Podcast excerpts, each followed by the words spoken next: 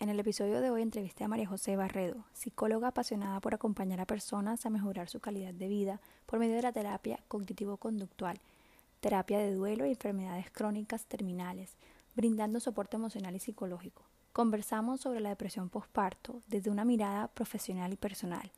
Quédate para escucharla. Este episodio es psicoeducativo, no es para diagnosticar ni reemplaza terapia ni pautas terapéuticas. Nutrition is Cure Podcast es un espacio para poder seguir nutriendo nuestro jardín interno, enriqueciéndonos con episodios semanales donde estaremos ampliando nuestro conocimiento sobre crecimiento personal. Vamos a cuestionar creencias limitantes y elevar conciencia sobre temas de interés. Compartiremos nuestras dudas, miedos y desafíos, no desde un lugar de crítica, sino desde la curiosidad y con plena libertad de estar en un espacio seguro.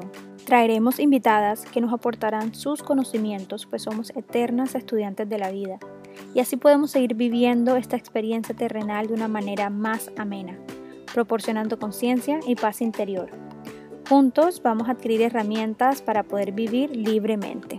Yo soy Juliana Vélez, gracias por estar aquí. Hola, ¿cómo están? Bienvenidos una vez más a un martes de Nutrition is Your Podcast. Hoy les tengo una invitada súper especial para mí, se llama María José Barredo. Bienvenida, Majo. Hola, Juli, ¿qué tal? Bien, bueno, gracias, gracias por invitarme. Qué chévere poder compartir este espacio. No, a ti. Hoy, bueno, como ustedes saben que yo siempre les cuento cómo llego yo a la invitada, cómo coincidimos en la vida. Y María José y yo llegamos, pues la psicología nos, nos unió. Eh, María José, como les contaba, es psicóloga, yo también, y empezamos a hacer como, eh, hicimos una charla juntas. Y además de eso, yo creo que la vida nos ha puesto muchas, muchas coincidencias, muchas cosas muy iguales, muchas coincidencias. Majo es de Ecuador, yo soy de Cartagena y vivimos las dos en Barranquilla, casadas con barranquilleros. Y bueno, la experiencia de vivir en otro lugar también, como que nos hemos ido, como, nos entendemos mucho en eso, ¿cierto? Y me he sentido muy identificada con María José, con lo que comparte en su Instagram, que ahorita les voy a dar toda esa información sobre el posparto. Y por eso la traigo hoy aquí para que nos hable desde su parte profesional y su parte personal de cómo fue su vivencia del posparto, depresión posparto, que bueno, es un tema que les toca a todas las mujeres, unas más graves que otras.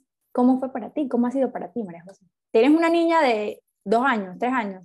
Dos años, dos años y medio, ya, sí. Entonces, eh, es bastante, ya pasó, pero no ha pasado. Eso sigue siendo como un poco, creo que siempre termina siendo parte de uno, esa experiencia o esa vivencia que uno tiene. Eh, pienso que de una manera positiva, además. Eh, pero sí, ha sido un reto pero pienso que todo en la maternidad lo termina haciendo. Entonces, diferentes retos. Este fue un, un, reto distinto para mí. Eh, pero feliz de poder compartirlo. Siempre he sido muy abierta. De hecho, con él, cuando Alaya, mi hija Alaya, eh, yo creo que ya tenía sus seis meses, me parece a mí, o mentira, al año, al año eh, lo decidí como compartir en mis redes, eh, que en realidad son unas redes muy de psicoeducación, eh, muy poquito comparto en mi vida, pero al año de Alaya entendí y me enteré y me empapé tanto del tema que somos tantas, somos tantas, pero con mucho miedo a compartirlo. Entonces dije, no, o sea, aquí esto no puede ser tan solitario es muy doloroso para ser solitario. Entonces, bueno, así fue como un poquito he comenzado a compartir de mi proceso y cómo ha sido alrededor de estos dos años. De hecho, una de las últimas veces que, que compartí sobre esto, no, no, fue hace mucho, y justamente una de las cosas que decía es, han pasado dos años, pero no, no necesariamente es más fácil. Es diferente, es diferente. Em, y bueno, nada, feliz de, de, poder como compartir, ojalá hay muchas personas que, que, lo estén pasando o que lo hayan pasado o que tengan miedo de pasarlo puedan como saber que, que es natural, que es parte muchas veces de un proceso natural de, del embarazo y de hormonal eh, y que no están solas y que mm. aquí estamos para acompañarlas en el proceso. Eso que tú dices es súper cierto. Uno, mm, por el miedo a la crítica de esta ideal de madre, ¿no? Como tengo que estar extremadamente extasiada, feliz, como todo el tiempo. Amor a primera vista. Amor. Es lo que usan tanto. Sí, que muchas veces no es así, ¿sabes? Como, como, pues puchica, tú tienes a un ser humano a cargo tuyo en estos momentos, como, ¿qué hago? ¿Sabes? El miedo a, a, a, ser criticada, sobre todo por, por familiares, ¿no? Porque muchas veces son los que están contigo cuando estás viviendo esto, hace que nos callemos y siento que, como tú lo has dicho, no se puede vivir solo, porque ya es demasiado solo la maternidad. Eh, o que no, o que por ese miedo y por negarte, no, no, yo no estoy bien, todo está bien, no buscar ayuda a tiempo. Eso fue mi caso. Mm. entonces, esa es la parte que me parece más riesgosa. Sí. Es por todo el tabú y por la crítica y por etcétera, etcétera, no buscar ayuda a tiempo. Creo que el hecho de que tú lo hubieras hablado en tu, en tu Instagram me abrió los ojos a mí de que existía, ¿sabes? Como, tipo, yo siento, yo pensaba que, en, y no es que a mí me haya a ver, ahora vamos a hablar las diferencias, no, pero em, yo sentía que estaba muy lejano a mí el tema, ¿sabes? Y como yo, yo, yo ver a una persona que conocía, que pues la, la, la, había sentido cercana, que había sido tú, ¿no? Como que lo había sentido tan cercano, decía, wow, es que esto le puede pasar a cualquier persona en cualquier lugar, que es la depresión postparto. Aparte una persona sana, ¿no? Porque ese es uno de los comentarios que a mí más me llegaban, pero... Exacto. Pero si tú siempre has sido tan sana, o tú tuviste un embarazo tan bueno, o tú siempre has sido tan... Tú eres psicóloga. Tú eres, uy, no. eres psicóloga. psicóloga, ¿cómo así? Em, entonces, todo, eh, nada te exenta. De hecho, esa era una de las cosas que yo escribía. Aquí no, esto no juzga eh, y no escoge por raza, por estado civil, eh, por tipo de familia, por profesión, por edad, por tipo de personalidad o por rasgos de personalidad. Em, esto en realidad es un desbalance hormonal, tiene que ver ahí con un desbalance químico también. Eh, hay, hay, hay, muchas teorías ahora mismo, bueno, en general se desestiman y luego las vuelven a probar y la vuelven a entrar. Tú sabes que el cerebro al día de hoy es uno de los órganos que todavía quedan muchas preguntas. Entonces la depresión postparto es una de esas incógnitas aún al día de hoy. Eh, yo me quedo con esa porque a mí desde mi profesión y desde lo que yo he estudiado y desde también mi, eh, mi forma de pensar, me parece que va muy de la mano de eso. Hace mucho sentido y lo he podido ver en muchos pacientes además. Entonces, sí, nadie está exento. O sea, no, no, importa qué tan psicóloga sea o, qué tan sana he sido. Eh, ahí está. Y creo que es una de las cosas más difíciles. Siempre creer, mi caso era tu caso, a mí nunca. O sea, ni siquiera se me o sea, yo nunca, por eso me costó tanto darme cuenta. Claro. Porque ni metida en el hoyo, pensaba que... Claro. Fuerte, qué fuerte.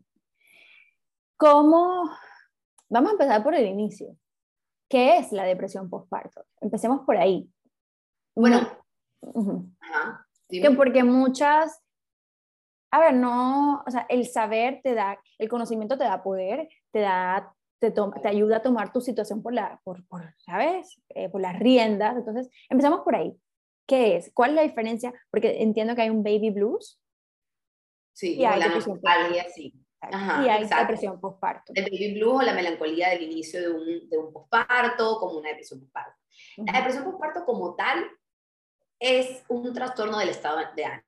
O sea, comencemos por ahí. El estado de ánimo, eh, hay un tipo de desbalance que hace que se trastorne, eh, que puede afectar a las mujeres desde el momento en que dan a luz hasta un año después, para que se llame depresión postparto. Puede ser hasta un año después de que el bebé nació.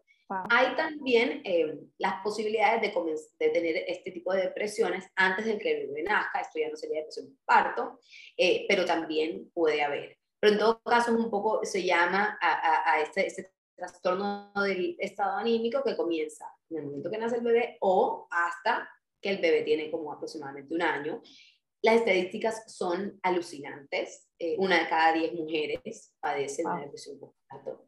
Eh, no necesariamente está diagnosticada, por ende las estadísticas aún hoy son bastante como nubladas en ese aspecto, porque pues tú sabes que no todo el mundo eh, termina recibiendo ese diagnóstico como tal, pero es más o menos lo que se estima. La diferencia entre lo uno y lo otro es su intensidad y cómo esto afecta, bueno, su intensidad, el tiempo y la interferencia en la vida cotidiana. Pienso que es especial la interferencia en la vida cotidiana.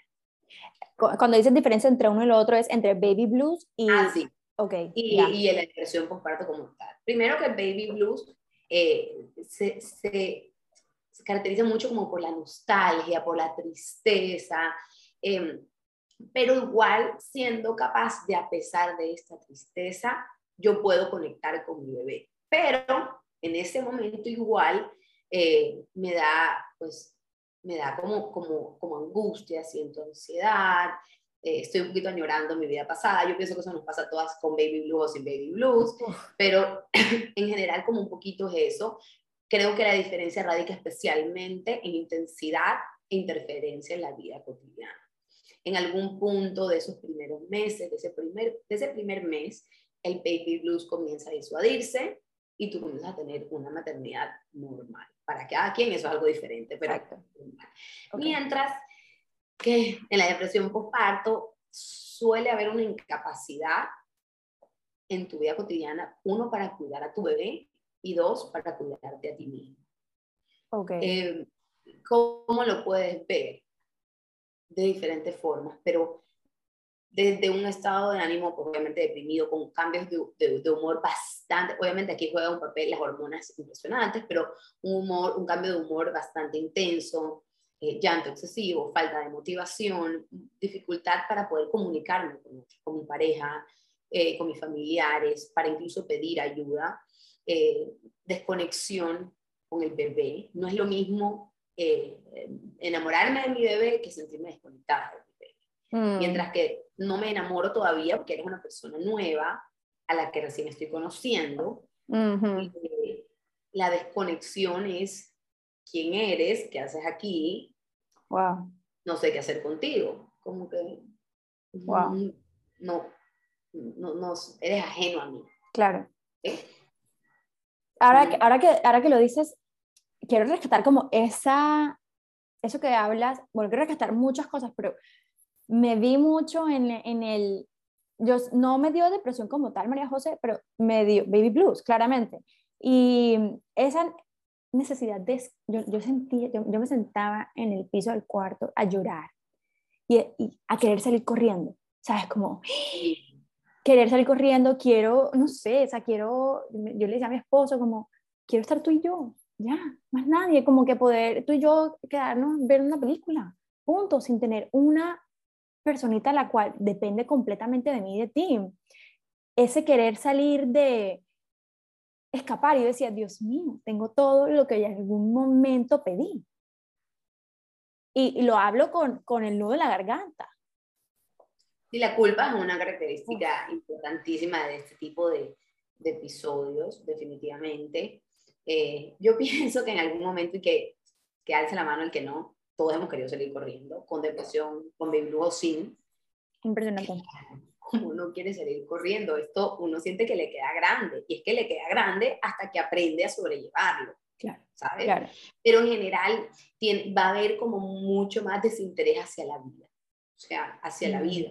Ni siquiera es como, ay, hacia cuidar a mi bebé.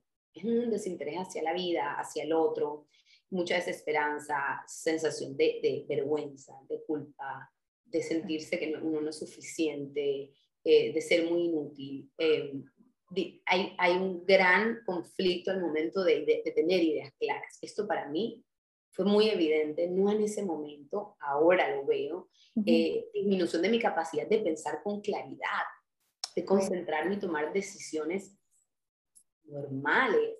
y luego viene, obviamente, una parte más delicada, que es pensamientos de lastimarte a ti, de lastimar al bebé, también puede pasar. No, no todos estos síntomas le pasa a todo el mundo, esto se puede ver muy diferente en cada persona, pero puede haber algo de esto. Eh, disminución, eh, pues insomnio, etcétera, también eh, disminución de apetito o más apetito del normal, pensamientos recurrentes de muerte o de suicidio, cuestionamientos acerca de tu vida, de qué haces aquí, de qué pasaría si no estoy aquí. Entonces, eso es un poco lo que te puedes encontrar. Wow, qué fuerte, qué fuerte, sobre todo para una madre donde la expectativa de ser madre perfecta es tan grande. No, es lo que siempre he querido, ¿no? Claro. Además. O sea, Porque no es un... a los demás.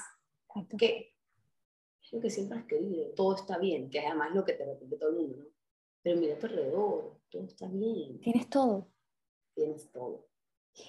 Qué fuerte. Y cómo, o sea, ¿en qué momento, María José, tú dices, necesito ayuda?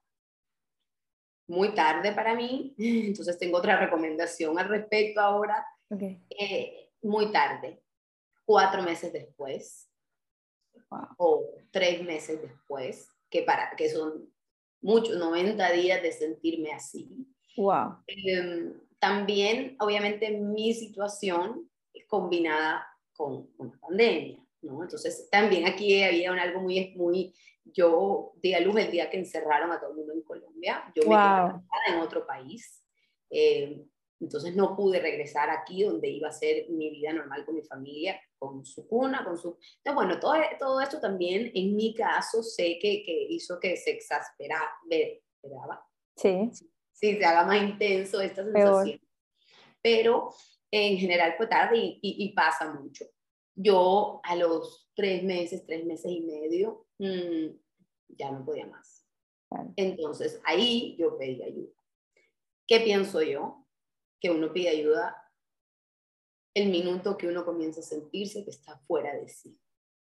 Y esa sensación es difícil de describirla con palabras, pero es muy evidente internamente. ¿Cómo, la o sea, ¿cómo lo viviste? ¿Cómo, ¿Cómo es estar fuera de sí? Yo sé que me acabas de decir que es difícil, pero... No, te lo, sí, te lo voy a explicar un poco de cómo yo hoy lo puedo explicar desde mi experiencia definitivamente, y, partimos de que la paternidad lleva una pérdida de identidad. Total, total. Entonces, digamos que esa parte eh, viene con, con, el hecho de ser mamá, pero es más bien una sensación de extrañía completa hacia mí misma. No solo, ay, miércoles, mi identidad de antes, como ahora reconstruyo la de ahora, es que lo mismo que me pasa con mi bebé, quién eres, qué hago, de dónde saliste, me pasa conmigo. Quién eres, qué hago de, salirte, qué hago conmigo, em, con una incapacidad de conectarte a ti misma. Esas suelen ser las primeras alarmas, cuando intento una y otra vez como que sentirme bien o, o ni siquiera intento. El hecho de darme cuenta que no estoy intentando sentirme mejor, porque de pronto no sé cómo hacerlo, son esas primeras alarmas. Eh, obviamente, cualquiera de estos síntomas que yo te acabo de, describir son síntomas de alarma, ya desde ahí eh, uno tiene que pedir ayuda apenas comienza a sentir, así, así no lo sea. O sea, no tiene que ser una depresión. En realidad no tiene que ser una depresión para yo tener que pedir ayuda. Tal cual. Es difícil, Especialmente en un principio. Entonces, eh, lo mejor es poder pedirla y luego ir viendo qué más voy necesitando, comenzar con personas cercanas a ti, expresarlo, decirlo en voz alta, lo poco que entiendes en ese momento, ayuda a que, obviamente tú sabes que verbalizas algo y tú te vuelves a escuchar y comienzas a entender un poco más.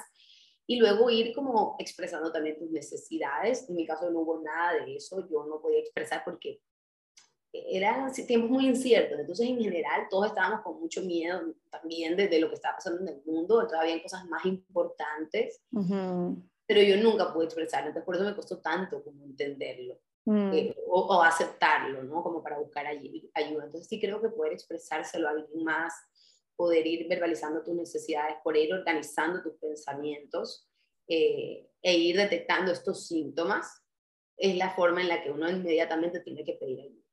Y eso que hablas sobre, era muy difícil para ti, es muy difícil porque uno no es consciente, aparte que tienes toda tu, bueno, no lo sé, tú me vas a corregir, pero tienes toda tu atención tratar de mantener vivo a otro ser humano aparte de ti, ¿verdad? Que ya eso es un, choque para una mujer muy grande.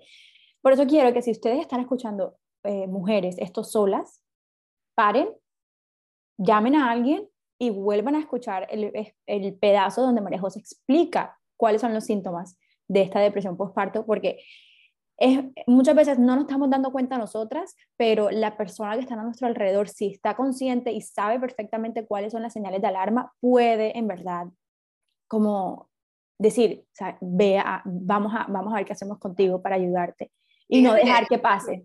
Total, y ahora que dices eso, bueno, en, en, mi caso todo el mundo estaba como muy concentrado en la niña y en, en, una pandemia mundial que estaba pasando a través de nosotros y cómo regresamos a nuestros países. Claro. Pero eh, definitivamente algo no cuadraba y yo, mientras estuve allá, eh, yo di a en Estados Unidos, entonces me quedé allá cuatro meses. Eh, yo tuve una persona que me acompañó en, antes de dar a luz y después una dula, okay. eh, que de hecho tú la conoces, Renata, que ha estado aquí en tu programa y todo. La amo, la amo, la amo. yo igual, y, y, ella fue la primera persona que me acompañó. Ella, eh, ella fue a mi casa varias veces y me hizo varias sesiones por un tema de la lactancia en realidad, pero ahora pienso que no era por la lactancia, tenía que ver por lo que yo estaba atravesando.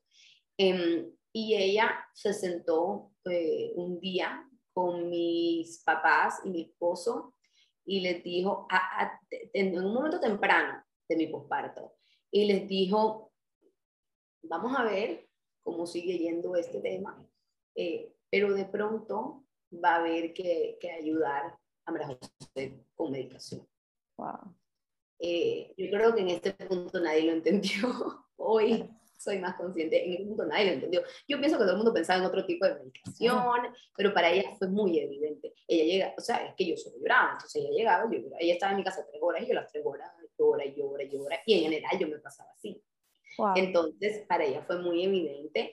De hecho, la pediatra de mi hija allá también me envió con una compañera de ella. Ella era homeópata, pero pues en este tema también emocional trabajaba mucho.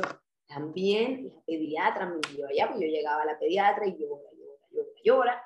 Entonces, ella también me envió eh, a, esta, a esta persona que me ayudara con esta parte emocional. O sea, aquí todo el mundo se dio cuenta por fuera y por dentro nos costó un poquito más como realmente eh, comprenderlo. Creo que todos queríamos pensar como que era la parte natural de. Claro. Y también yo siento que puede ser una parte de negación. Total. Nadie quiere enfrentarse a eso. Claro, Nadie es quiere difícil. problema, porque así es como lo vemos.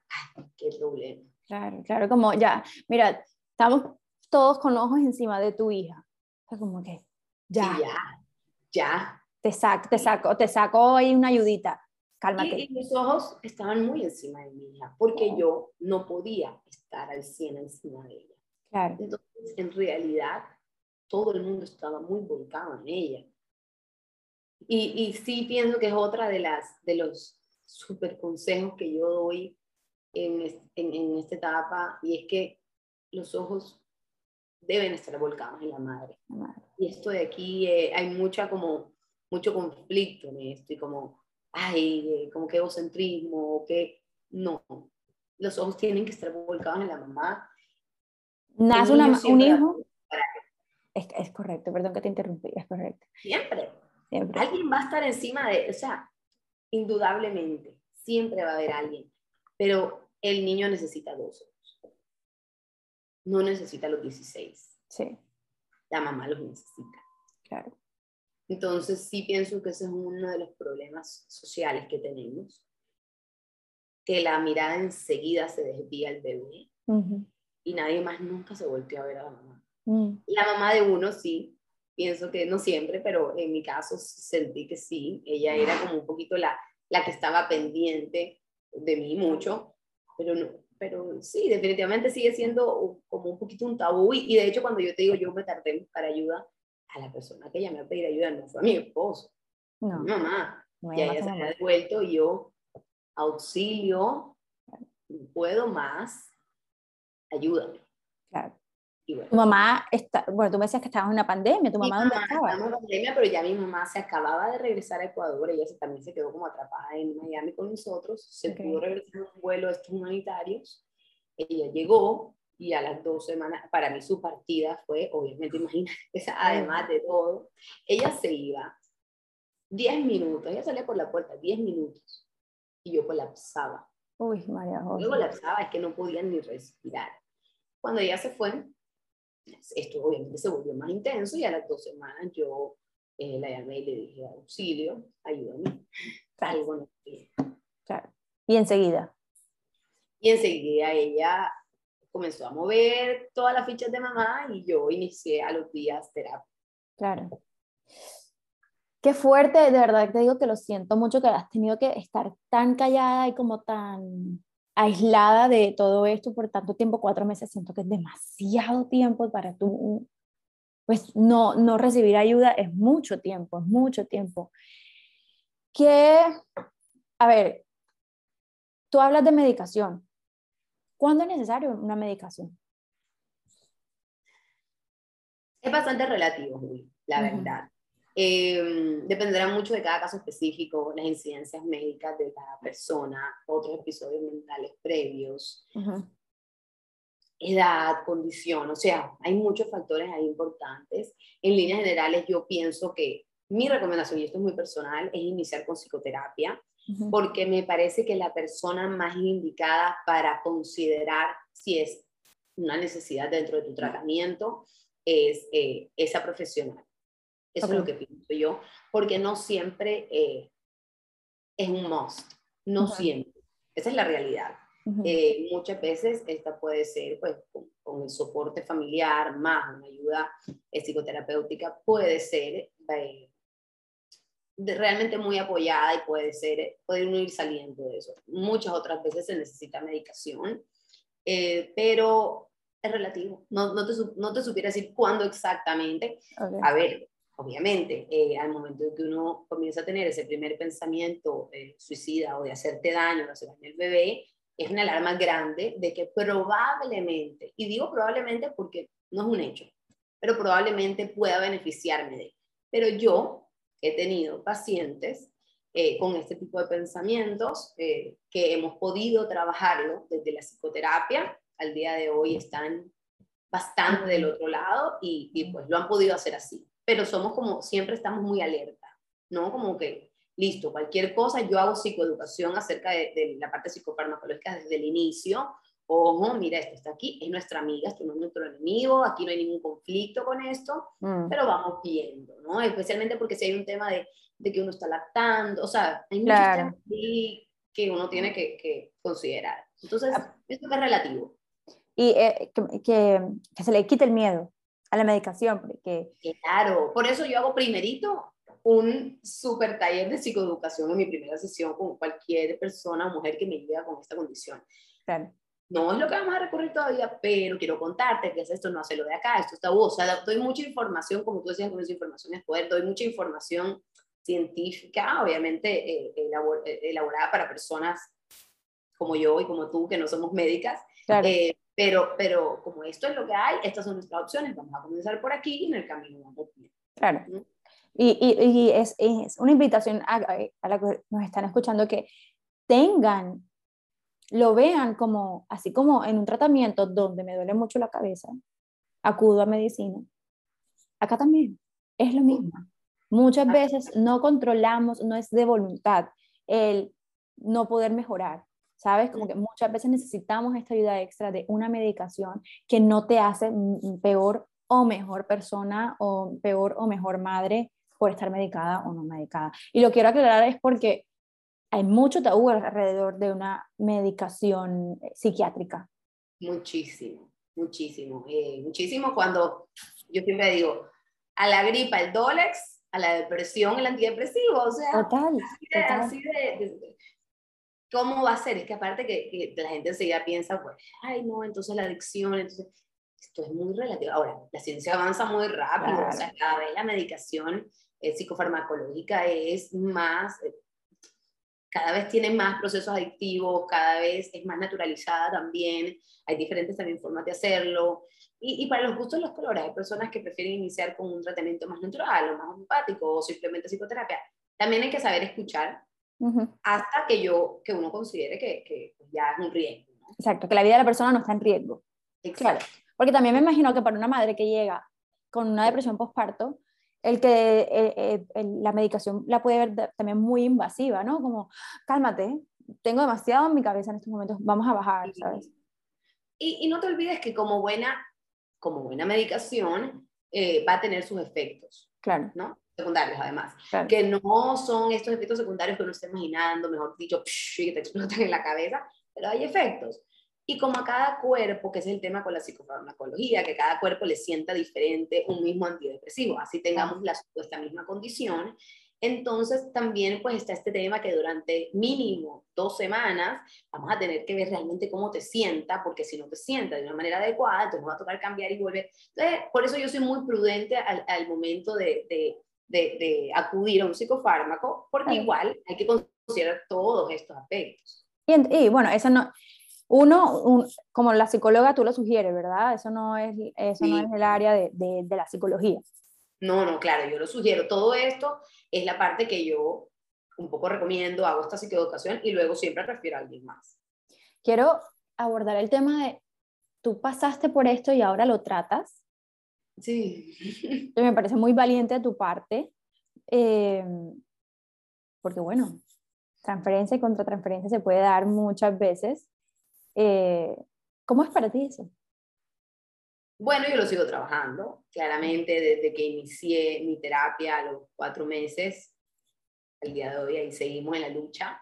Eh, entonces, es algo que, que, lo tengo, siento que muy trabajado, al revés, me, me, encanta poder, eh, y me han llegado mucho a partir de, yo haber compartido mi historia, me han llegado muchas pacientes, muchas mujeres con este tipo de, de, condición, me, me siento tan plena al poder ayudar no, ayudar, acompañar.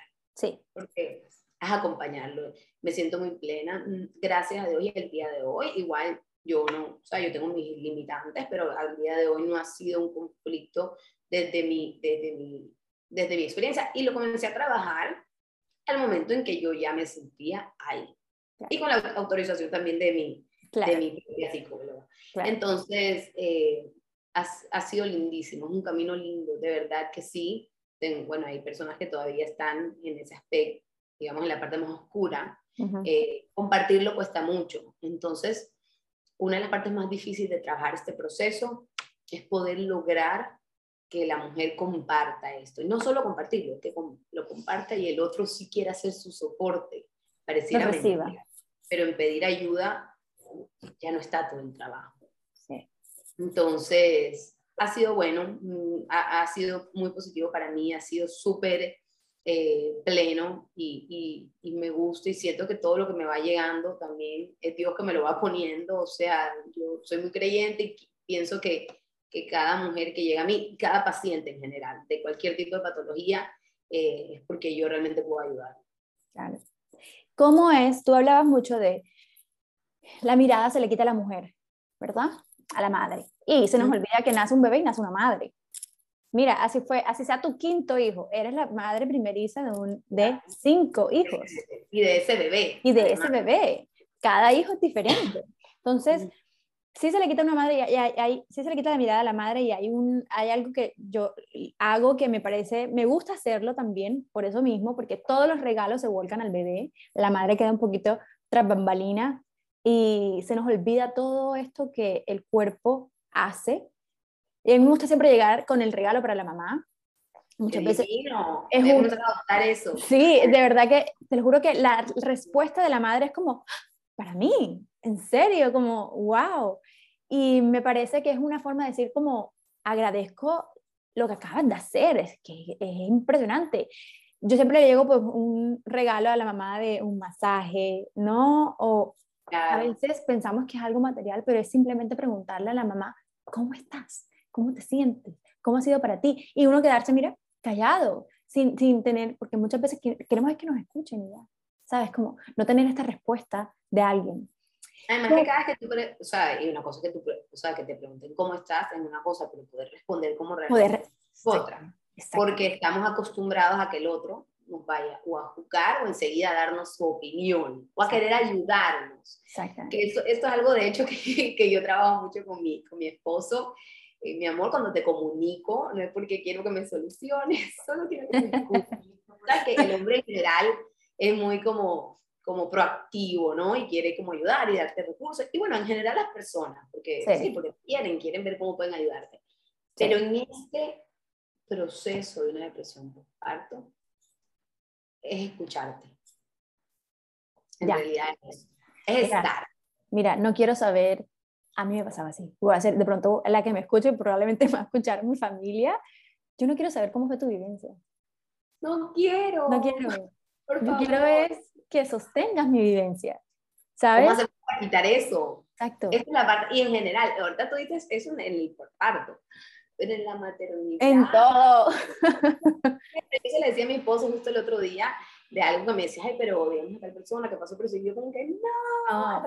es lo último que quiero, porque su vivencia probablemente va a ser tan diferente a la mía, que o me asuste, o me dé ansiedad, o me dé información que yo no quiero o necesito, y, y yo tengo una amiga, eh, Belén Bonat, que me- que todo el mundo la debe conocer ya, que ella insiste constantemente en sus redes, en sus redes súper famosas además, es constantemente. Yo sé que todo el mundo tiene muchas, mu- me quiere ayudar y me quiere dar muchos consejos acerca de lo que yo estoy viviendo con mi hija en especial. No, gracias. No. gracias. No quiero. En este momento yo quiero que me sostengas a mí, ¿sabes? O sea, sobre todo me pasó mucho y es porque yo escuchaba la vivencia de otra persona y me invalidaba la mía, ¿sabes? Como, como, ella está pasando peor y yo, ¿por qué estoy así entonces? Es muy duro. O ella no está pasando peor porque a ella le fue tan bien y a mí no. También. Que eso era lo que a mí me pasaba constantemente. Yo tengo varias amigas con varios hijos, entonces yo fui una de las últimas de mi grupo de amigas de Guayaquil a tener hijos y a todas, pues aparentemente les había ido súper maravilloso. Claro. Entonces yo, pero ¿por qué yo? Porque no, porque no me veo tan maravillosa yo, ¿sabes? Sí. ¿Cómo puede una madre que está pasando por una depresión postparto cuidar al bebé? Pidiendo ayuda, porque a veces no lo puede cuidar ella. Muchas veces, ¿verdad? Es mejor quitarle, quitar que el bebé se separe.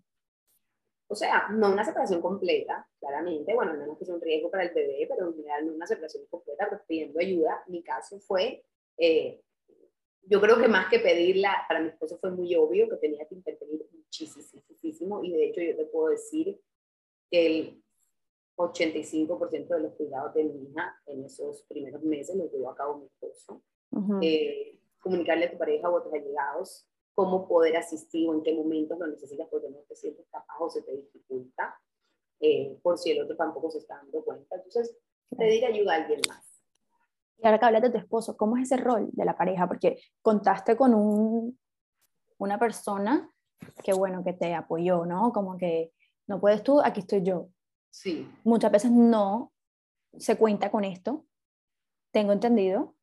¿Cómo- ¿Cuál es el rol de la pareja? O sea, como vamos a suponer que te estaban escuchando muchos esposos o muchas esposas, ¿no? Eh, en este momento, ¿qué les puedes decir a ellos? Como, como, sí, como para que sean activos en este proceso. o sea, también uno tiene que ser muy justo y es que ellos también pasan su proceso. Claro. Acuérdate que la pérdida de identidad no solo la tenemos nosotros, Claro, también la tienen ellos. Y en su proceso de su pérdida de identidad es un reconocimiento de esta nueva identidad eh, que además es más difícil porque yo no tuve que, o sea, el hombre no tiene el bebé nueve meses que hace que de por sí ya para ti tenga más tiempo asimilándolo. claro. Entonces, para ellos también es un proceso difícil, eh, pero es la persona con la que estás, la única persona con la que estás viviendo este gran acto de amor, cambio, terror, todo como lo quieras llamar. Entonces, sí, su rol es de, de, de apoyo, pero ese apoyo nunca va a llegar necesariamente sin comunicación, a diferencia de lo que insistimos las mujeres que queremos, necesitamos y debería ser.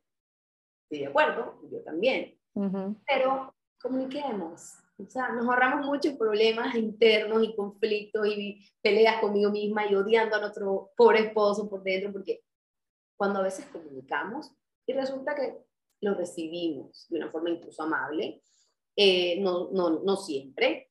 Entonces, también hay que considerar que ellos entienden poco. En, mi, en, mi, en nuestro caso, fue muy difícil.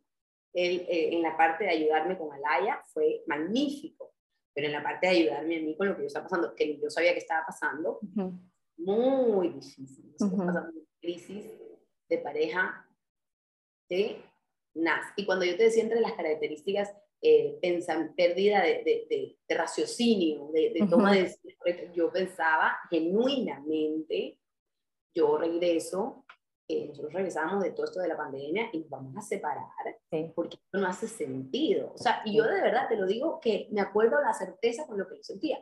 Esto no hace sentido. Aquí solo estamos por ella, aquí no hay nada entre nosotros dos. Vamos, y, y lo tenía súper claro te lo decía muy fluido. Bueno, se lo decía él muy fluido. Aquí regresamos y nos- entonces, claro, él también tenía mucha rabia porque no Claro. entendía y además estaba todo esto yo verbalizando todo este poco de cosas. Entonces fue difícil, a él le costó muchísimo eh, poder entenderme, de hecho no, no me entendió por mucho tiempo, por lo cual hubo mucho conflicto entre nosotros. Eh, entonces también en ese aspecto sí fue un poquito solitario, pero pienso que mientras más tú puedas comunicarlo y explicarlo como te salga, de pronto tú tampoco lo entiendes muy bien, pero como te salga, eh, vas a poder, el otro va a poder ir también como agarrando tu experiencia, intentando ayudarte y comprenderla. Pero definitivamente uno de sus roles principales es sostenerte a ti mm. y sostener a tu hijo. ¿Qué, ¿Qué, es? Pero la palabra difícil yo creo que se queda corta, porque yo siento que a veces el hombre, como, sobre todo en las sociedades tuyas, pues en la que estamos, sabes, latina, el rol del hombre es muy de, sabes, la mamá hace más, eh, el 100% de la mamá. Eh, como que el hombre es de muy, al, al, al ¿cómo se llama? Como al límite, ¿no? ¿no? No sé cómo explicarlo, como, aparte que también él, él, ve cómo tu atención constantemente está volcada ante una nueva personita. Que es Esto es muy común, de hecho, en, en la mayoría de, de, de el hecho del hombre sentirse desplazado, claro. en, en, pacientes, sentirse desplazado al momento de cuál es mi rol aquí, ¿no? Claro. Completamente distinto. la que se sintió desplazado fui yo. Claro. y tu amor a primera vista, lo cual a mí me hacía jugarme por no haberlo tenido yo. Claro. Y, o sea, es, yo nunca había visto algo así, de verdad, eh, que es divino, pero entonces hacía que yo me sienta aún más desplazada. Y claro. yo tenía muchos celos. Y yo le decía a él constantemente, tengo rabia, porque la prefieres a ella que a mí? Wow. a mí, era la persona a la que yo le estaba hablando. O sea, que hoy lo veo y lo digo, hoy es lo que más me enamora de él y amo que sea así, en ese momento era, lo sentía como una amenaza. Claro. Entonces, eh, sí, es, es, complejo, es complejo y aquí hay un tema de sociedad importante y además que como normalmente los, las, latinas estamos acostumbradas a tener ayuda de nuestros padres o de alguien más, entonces eh, eh, ellos quedan desplazados, pero siento que cada vez más el hombre está involucrado. Mm siento yo que, que, lo que se veía de pronto hace 10 años. Sí, es verdad. El cada vez está más involucrado, quiere estar involucrado, además, que es lo lindo. ¿Y por qué no estarlo si mm. es tuyo? Claro. Eso, bueno, con mi, con mi esposo ha sido un, como, ha sido una transformación muy grande también. Al principio, pues sí, como tú decías, las peleas que venían, las peleas que iban eran muy grandes. Me acuerdo una vez que él me, me, me pregunta, ¿qué es, tenía un mes, el bebé podía tener un mes, y él era desbordado de amor, y era una cosa que él veía a mi hijo, y era una cosa, ¡ah! Dios mío, y yo, pues no me veía muy así, y él me pregunta, ¿qué sientes por él? ¿Sientes amor? ¿Sientes más de supervivencia? ¿Sientes más de protección y de responsabilidad? Y yo, mi primera reacción fue, siento mucha responsabilidad. Es como la sensación de que yo no sentía ese, ese desborde de amor que él sentía, pues yo no sé si lo sentía, era que estaba, mi, mi, misión era como que sacarlo a él, como que mantenerlo vivo a él, que, que no me dejaba tampoco como conectar de pronto o sí, con este amor que uno puede llegar a sentir o se siente después. Y me acuerdo la culpa que me llegó a mí después de esa respuesta mía, pero era mi realidad, ¿no? Yo le decía, es como, necesito sacar, como, necesito decirte la verdad para yo poder también quitarme un poquito de culpa, porque la culpa en este posparto es muy grande. Es decir, como, sí. No sé, yo sé que hay personas que, y he tenido el contraste de personas cercanas que ha sido ese amor a primera vista, pero que les ha ido magníficamente y siente mucha conexión, pero sí creo y que es real y que hasta incluso esas mamás me pueden aceptar que el amor va creciendo. Va creciendo, sí. Porque no te, o sea, la acabas de conocer y es tuya, por eso lo amas o la amas, pero cuando tienen 6, 8, 10 meses, un año y te dicen mamá o caminan, claramente estás desbordada a un punto absurdo y que ya, o sea, hasta da pena. Sí. Entonces, va creciendo y yo pienso que esa es la parte que tenemos que naturalizar. Sí. Va a ir creciendo. Yo en ese momento pensaba que eso iba a ser siempre así. O sea, que yo, mi, mi, mi hija y yo enemigas para toda la vida. Sí y ahora ya es como que calma de María José es absurdo, bájale dos. no, no es real así. Pero no sabía, no sabía, pensé que no me iba a pasar, pensé que no iba a crecer. ¿Cómo es tu maternidad ahora? Ay, es divina. Es divina y no es divina porque por eso me volqué en ella, para nada. Yo soy una mujer, y eso somos muchos, no por eso me dio depresión, pero eh, yo soy una mujer muy, como dice mi, mi, esposo, tú eres la cuarta de cuatro hermanos, o sea, eres la cuarta. Entonces soy muy autónoma, muy independiente. A mí me encanta mi tiempo, mi, mis cosas, mi vida. Tengo mi, mi, mi factor egoísta ahí un poco. Entonces sigo teniendo mi vida para mí también en muchos aspectos. Hace, hace un mes me fui con dos amigas mías de Guayaquil a Bogotá un fin de semana y felicidad absoluta, dicha, o sea, mejor dicho, yo no cabía en el pecho. Pero así mismo, dos semanas después, me fui con mi familia, con mi esposo y mi hija a Medellín, mi viaje soñado una, una finca con ella porque yo quería que ella esté en contacto con la naturaleza y sentí dicha absoluta, pero en ambos lugares siento dicha absoluta, diferente dicha. Entonces, vivo una maternidad plena, con nuevos retos, muy aparte de los retos del desarrollo de, desarrollo de ellos, que tú sabes que son miles todo el tiempo, muchos retos internos todavía. Esa es la verdad. Eh, que trabajo todo el tiempo con, con mi psicóloga, eh, pero que poco a poco me van pesando menos. No dejan de estar, pero me pesan menos. Y para mí eso es todo ya. Claro. Que, a ver, siento que cuando tú no estás, para ir como acabando, eh, María José, es como, tú hablas de un hueco, un hueco muy oscuro, ¿no? Quiero, ¿qué mensaje le puedes dar como si están en ese hueco en estos momentos a estas personas, a estas madres que, que bueno, antes de eso, ¿se puede prevenir? No, lástima, pero no. No, pero te digo algo que me dice mi psicóloga mucho cuando hablamos de, de bueno, que yo siempre pregunto, anda, ¿y qué pasa si, si vuelvo a, a sentir claro. mi siguiente embarazo? Un segundo hijo, un tercer hijo. Siempre me dice, nunca vas a poder sentir lo mismo porque siempre va a ser diferente. Lo que sea, así sea depresión, no sea o sea, siempre algo tiene que ser diferente. Entonces, en realidad no se puede prevenir en general con o sin depresión postparto, las mujeres debemos prepararnos para un embarazo. No la preparación a la que estamos acostumbradas. Taller de lactancia, taller de primero auxilio, taller de... Libro, tal, tal. Autocuidado, introspección, autoconciencia, psicoterapia, comunicación constante con nuestras parejas de nuestras expectativas reales, de lo que queremos, de lo que sentimos, y siendo como muy honestas con nosotros mismos primero y luego con los demás acerca de lo que estamos trabajando. Es hora de dejar los tabús. Una de cada diez mujeres es muchas mujeres. Total, total, demasiadas mujeres.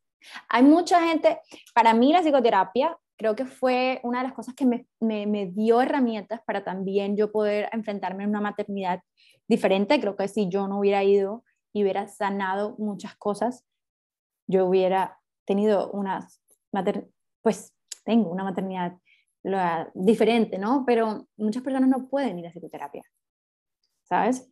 Sí, ¿Qué, sí, ¿qué, ¿Qué podemos hacer ahí? Porque es una herramienta muy grande, muy poderosa, pero no todo el mundo tiene ese acceso. Mira, ahí, ¿qué, qué pasa?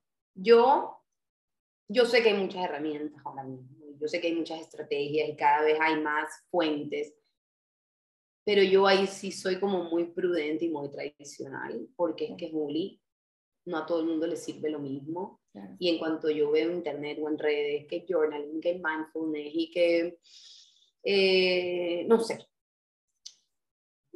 a mí me da mucho temor por el uso sin, sin asistencia sin, sin, sin acompañamiento de alguien más de esas herramientas. Yo he podido ver de primera mano cómo muchas personas eh, me llegan a mí completamente frustradas y desmotivadas porque al uso de estas herramientas o diferentes talleres que se usan con estas herramientas no han podido alcanzar eso que las demás del taller alcanzaron o eso que te... Entonces, yo, yo, yo sé que aquí estoy siendo como un poco tabú el tema y, y controversial porque eso está muy de moda en este momento, hay tanto. pero yo soy muy tradicional y yo sé que, que, o sea, ¿cómo puedo buscar ayuda si no puedo asistir a terapia? Busco soporte en personas allegadas a mí. Eh, también saber a quién. Yo quiero que me ayude mi esposo, pero mi esposo de pronto y tiene sus limitantes. Entonces, conozco a esa amiga que es más sensible en este aspecto o esta conocida que ha pasado por algo. Como a mí, a mí me llaman de repente personas que no son tan amigas mías y me cuentan lo que están pasando y yo, claro, al revés, mejor, porque hay cierta como distancia y objetividad, conversarlo con otras personas, buscar dentro de ti, de tus valores, qué crees que te pueda servir. Si eres una persona espiritual, acude a asistencia con la espiritualidad. Si eres una persona como muy disciplinada, entonces cuenta con tu disciplina para irte poniendo herramientas que a ti te ayuden, no nuevas. No me parece un momento para experimentar herramientas nuevas. Estoy de acuerdo. Propias tuyas, naturales tuyas, orgánicas tuyas que te puedan ayudar. Y cada vez más, Juli, hay, hay herramientas, de hecho, en Barranquilla eh, hay una asistencia, yo creo, puedo confirmar que el día de hoy todavía eh, dentro de, la alcaldía que se llama, me parece, Hablemos, si no me equivoco, tienes puntos, o conversemos, diferentes puntos en Barranquilla, uno de esos, si no me equivoco, está en el Buenavista, eh, con psicólogas que tú puedes ir a hablar sobre lo que te está pasando. O sea, yo sé que además por temas económicos el tema de la psicoterapia no es fácil, pero cada vez está siendo un poco más, eh, como, como se le va quitando el tabú, cada vez hay más acceso a esta posible ayuda. Entonces, es encontrar como la forma en, un apoyo o pues si es posible en la psicoterapia, idealmente. Mejor, sí, sí es verdad. A mí mm, el, el, el tema también de journaling y todo eso es delicado, es, no, no, es la mejor herramienta para este momento, pues porque tenemos muchos pensamientos, como tú has dicho, muchos pensamientos irracionales, donde no los controlas tú, donde son, al simplemente hecho de decirlos, dan susto. Claro, lo descargué y luego qué hago con eso. Lo escribí en mi diario y ahora qué. Claro. y mucha gente, por lo menos a mí me pasa que cada vez que yo los saco, o cuando los sacaba, los sentía tan reales, más reales que en mi cabeza, que da susto, da susto. Sí. Yo creo que te he hecho muchas preguntas, yo las tengo aquí escritas, yo no sé si si se me pasa, si se me, bueno, la depresión postparto, ¿cuándo puede aparecer? Tú me dices que después de un año también se puede aparecer. Incluso, sí, Puede, puede aparecer. Obviamente va siendo menos común a medida que pasa el tiempo, claro. pero puede, puede aparecer puede? y considerándose depresión postparto, porque también se hace esta, esta, esta escala de tiempo para uno también saber cuándo es depresión postparto y cuándo de pronto es un trastorno depresivo per se. Ok, claro. ¿Qué le puedes decir hoy a una persona, tú, vamos a decir que estás del otro lado, que ya viste la luz, pasaste por la luz del, al final del túnel, ¿no? ¿Qué le puedes decir a esta mujer, mamá, primeriza o no, que está pasando por esto? No estás sola. Mm. No estás sola y a mí me hubiera encantado que me digan eso. No estás sola. Sé que es un camino que se ve obsesivamente oscuro. Mm. Eh, sé que se ve muy solitario, sé que se ve interminable y sé que una de las de los rasgos más importantes eh, que se sienten es la ansiedad y la abrumación, pero no estás sola, lo cual significa que hay personas que han podido salir de ahí, lo cual significa que probablemente tú también vas a ser una de ellas. Mm. Busca ayuda, cualquier tipo, comienza con quien tú quieras, pero comunica y busca ayuda comunicar en este aspecto es mágico. Sí, de verdad. Te lo juro que te escucho y se me aguan los ojos como... A mí también. o sea, eh, eh, me, me, me, lleva ahí. Yo te quería comentar algo, Juli, que, que, no te comenté y que me parece que, porque yo te hablaba de los síntomas, un poco de cómo es, eh, y yo quiero, porque yo te, al comienzo tú me preguntabas, bueno, ¿qué tanto quieres compartir? Y yo te decía todo, yo soy demasiado transparente es una de las cosas que a unas personas le encantan, a otros le chocan. a mí me parece espectacular que seas así. Pero yo te quiero contar que a mí, dentro de mis características de mi trastorno eh, depresivo o parto, sí hubieron pensamientos eh, de hacerme daño. Mm, porque, y esto te lo digo porque no, no, me parece que no es lo irresponsable, porque entonces me, me asusta que las personas que lo escuchen y no sepan que yo pasé con eso, ay, entonces lo veía por... No, no, lo mío es más grave, ¿sabes? Y no porque lo mío haya sido menos, menos grave, más grave, es porque quiero que sepas que también puede ser normal en alguien que es psicóloga, en alguien que tiene una vida sana, en alguien... Que ha hecho terapia. Que ha hecho terapia siempre, que ha estudiado psicoterapia. Eh, esto fue una característica bastante importante. En mi caso, el hacerle daño a mi hija no, eh, nunca fue. Eh, pero sí de no hacerme daño físico a mí. Pero ¿qué pasa si no estoy? No va a ser tan mm. grave.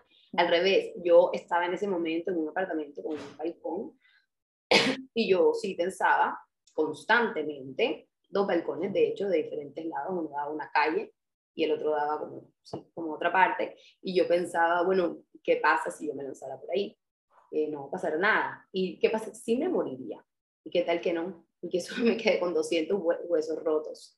Eh, miércoles, eso, eso, no es lo que yo quiero, no es lo que estoy buscando. Claro. Eh, porque, ¿qué pasaría? Entonces me hacía el escenario, bueno, yo sí, no pasaría nada, porque al fin y al cabo yo no yo, mi esposo no me necesita, mi hija claramente está mejor con alguien más, no estoy bien, entonces y lo, así como te lo digo, así lo pensaba, con esta naturalidad y realidad, que ya muchos meses después era como, ¿qué? O sea, ¿sabes qué pensé muchos meses después? Qué duro. O sea, como, pobre yo. Sí. Y que esa parte es difícil porque muchos lo ven como, qué tonta, ¿cómo vas a creer? Estúpida o no sé qué verlo con compasión es la meta. Verte con compasión, que no es pesar. Exacto. Que no, es pesar. Para nada, es compasión, es mi abrazo, qué tesa eres. Wow. A, veces me preguntan como que, oh, hablando a veces con, con, mi esposo, como que, ay, no, porque uno después de la maternidad como queda más frágil y eso, y yo, solo, yo siempre pienso, yo, es lo que quede es más fuerte que, hay, que yo, yo en general soy muy sensible ante las situaciones de las personas humanas y, y, las mías también. Entonces yo lloro, yo expreso, pero quedé más fuerte. Total. Yo quedé más fuerte porque eso te hace más fuerte porque has pasado por la parte más vulnerable de ti misma y luego te abrazas. Eso solo te puede hacer fuerte. Y es ver a esa Majo de año y medio atrás y decirle, gracias por soportarlo, gracias por estar ahí, sabes, como que hiciste lo mejor que pudiste. Sí, hiciste lo mejor que pudiste. Te lo juro que este los agua. gracias por ser tan, tan real y tan, tan cruda con este tema, que muchas personas le tocan. Sí, claro, bueno, esa es la idea, ¿no? Que, que, puedan sentir que, que todos lo podemos ser. Yo, esto que te cuento a ti aquí, yo lo hablo en una mesa, en un almuerzo que salió en un restaurante con mis amigas, si alguien me pregunta. No es algo que estoy hablando todo el tiempo, pero si alguien me pregunta, y sé que hay personas que les incomoda eh, pero en general yo soy así con mi vida, y además me parece que de uno en uno vamos quitándole tanto tabú y tanto secreto a situaciones naturales de la mujer. Total, total. Sobre todo en este área, maternidad. Eh, antes de hacer este, este podcast, eh, yo le he escrito varias veces a Majo diciéndole como que, mira, me identifiqué mucho con esto que escribe, gracias por ponerlo, tal y tal. Y una vez me acuerdo que me dijiste, deberíamos sentarnos a hablar de lo difícil, de lo, de lo que uno a veces siente como que con el hijo, que a veces da mucha, mucha vergüenza. Y creo que vamos a, te voy a volver a invitar a hablar sobre, ya después de depresión postparto, ¿no? Como ya como maternidad one ¿Y ahora qué? Cruda, ¿ahora qué hago? Ahora que todo lo que viene después, que el desborde de amor no quita la dificultad constante. Total. Y el querer, el querer a veces ser como, ¡Ah! cógelo un ratico, cógele un ratico que necesito tiempo para mí. Y sabe como... Total, sí, justamente ese fin de semana que nosotros tenemos algo temprano el sábado, yo le pedí a mi a la superabuela de mi hija, que es mi suegra, que es la que vive aquí además, o la abuela de ella que, con la que ella comparte, es que si se podía quedar con ella y después le dije, ay no, y no se podrá quedar a dormir. No porque yo vaya a llegar tarde, sino porque qué delicia levantarme el domingo sola en mi casa viendo el techo y que no haya nadie. Total. Wow. Espectacular. Gracias por decírmelo, porque es algo que yo no he podido hacer. O sea, mi, eh, bueno, ya, la mía, la mía tiene dos años y Dos añitos, exacto. Me o sea, me costó. Mm, yo me acabo de ir de, yo no, mi luna de miel la acabo de hacer con mi, con mi hijo, ya con mi hijo. Eh, lo dejé con mi mamá y al principio, cuando lo dejé, fue como, me siento la peor mamá del mundo, pero ya estando allá era como que puedo dormir qué delicia, ¿sabes? Como, y me acuerdo que tú me decías como, quiero hablar crudamente de lo que es ser, eh, de lo que es ser mamá sin tener que aclarar que amo a mi hijo. ¿Sabes? Porque muchas veces, porque muchas veces es como que me quiero quejar, pero mira, yo amo a mi hijo, ¿viste? Y es, es la frase por la que comienza la mayoría de mis pacientes. Yo quiero que tú sepas que yo... Y yo, yo quiero que tú sepas que no me lo tienes que decir. que eres mamá y está intrínseco y ya está como que es un tatuaje que te lo ponen aquí. Literal. Lo sabemos. Mira, no, me lo aclares. Así. no me lo aclares. Poder no tener que aclararlo constantemente. Exactamente, exactamente. Justo ayer, ayer en la noche, mi hijo eh, se despertó, eso de que tú estás cansada, y como que lloraba con él y, y, le decía a mi esposo, tenme un momentico, necesito espacio para mí, para yo poder recuperarme yo y, e ir, en ese minuto yo era, mi hijo está llorando y estoy aquí, ¿sabes? Como toda la culpa que esto trae, entonces creo que te voy a, a invitar para hablar Vamos a hablar de que supera Yo siempre le digo a todas las mamás que pasan por mi consulta, tranquila, que el segundo nombre de la maternidad es la culpa. La culpa. Intrínseco intrínseco. No esperemos no sentirla para sentirnos buenas mamás o para sentirnos que estamos del otro lado de nuestro proceso. Aceptémoslo como tal. Y vivamos con él de una manera menos intensa.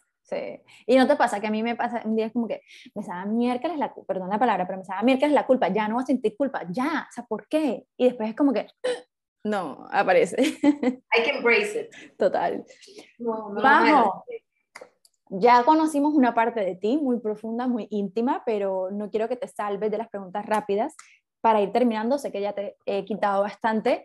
Para ir terminando, cinco preguntas rápidas. No puedes pensarlas. Si las piensas, paso. ¿Va? Para que vean a más o más allá de la maternidad. ¿Qué te motiva a despertarte? la disciplina.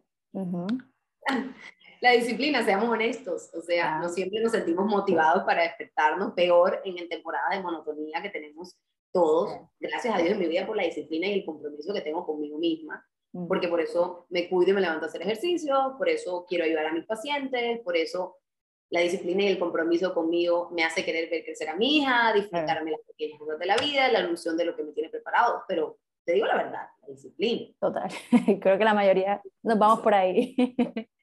¿Qué consejo le darías a Majo? mira, aquí lo tengo. ¿Qué consejo le darías a Majo, tu versión adolescente? Pero quiero que le des un consejo a Majo, versión hace un año y medio. Todo va a estar bien. Mm.